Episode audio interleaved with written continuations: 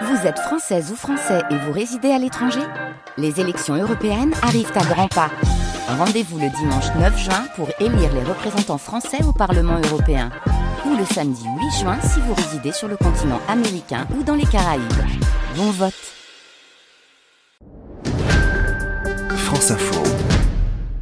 Le jeu et les consoles se portent bien. En France, on compte 15 millions de consoles. La moitié des Français jouent avec. Le secteur est en progression. À elle seule, elle ne pèse pas si lourd que cela, mais autour, il y a toute une infrastructure. Il faut voir la console dans son ensemble pour évaluer ce que pèse, par exemple, Super Mario, quand je le fais courir ou que je pilote son cadre.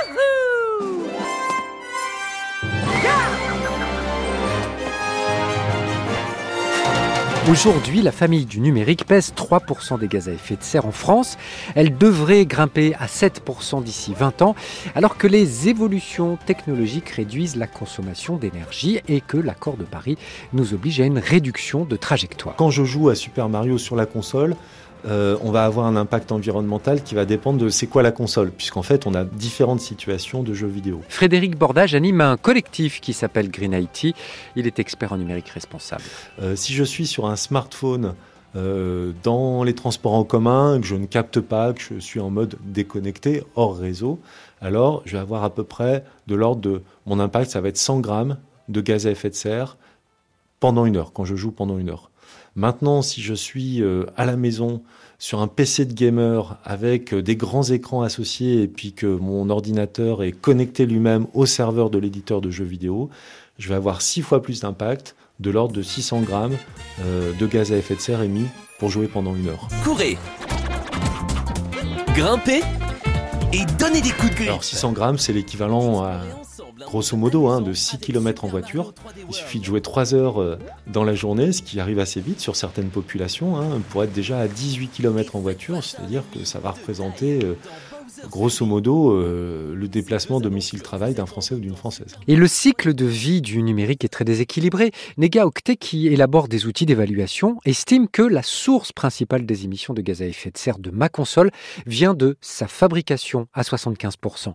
D'après Nega Octet, la console de jeu consomme autour de 400 kg de matières premières, ce qui reste très limité par rapport à une télévision, par exemple, qui peut nécessiter jusqu'à plus de 3 tonnes de matériaux. Les émissions comme pour la basket, le viennent donc d'ailleurs. Mais pourquoi ce poids est-il tellement élevé? Ce qu'il faut comprendre, c'est que ces équipements électroniques, ils contiennent beaucoup de métaux, vraiment beaucoup, différents, qui viennent du quatre, des quatre coins du monde. Françoise Berthoud est chercheuse au CNRS. Elle a cofondé un groupement qui travaille sur l'impact des nouvelles technologies. Ces métaux, il faut les extraire de l'écorce terrestre, ça demande beaucoup d'énergie, il faut les transporter. Ensuite, il faut en faire des composants avec d'autres matières premières. Et tout ça, il faut l'assembler et encore le transporter et encore le transporter. Et c'est ça qui coûte cher. En plus, il y a d'autres problématiques qui sont associées à ça. Il y a des problématiques de pollution, des problématiques sociales, et ça, ça fait l'objet de tensions. Maintenant que je l'ai bien en main, je vais pouvoir pousser mon Super Mario dans le grand bain. Un quart des émissions de gaz à effet de serre vient d'endroits qu'on ne visite jamais. Ça n'est pas ma télé, ça n'est pas ma console, mais c'est ce qu'on appelle le réseau et les data centers. Aujourd'hui, les centres de stockage représentent l'équivalent de 1600 terrains de football en France.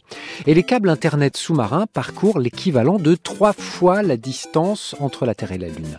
Il y a un monde euh, derrière la console de jeu. Caroline Bateau gère le département numérique responsable de la société APL Data Center qui fait partie du groupement Nega Octet. Euh, à commencer par euh, le point d'entrée sur le réseau. Donc le réseau, il peut être euh, fixe comme ADSL ou fibre optique, ou il peut être mobile comme les connexions euh, 3G ou 4G et bientôt 5G. Le point le plus impactant d'un point de vue environnemental sur les réseaux, c'est toujours le point d'entrée. Donc sur les réseaux fixes, ça va être euh, la console ou la box, enfin la box plutôt, et sur les réseaux mobiles, ben, ça va être la première antenne.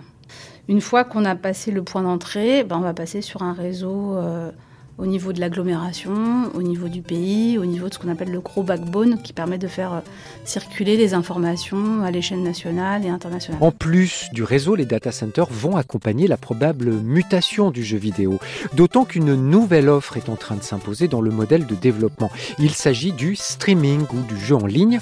La console pourrait disparaître, mais pas forcément son empreinte environnementale. C'est un effet lié à l'attractivité du monde du numérique qui menace d'embouteiller le réseau.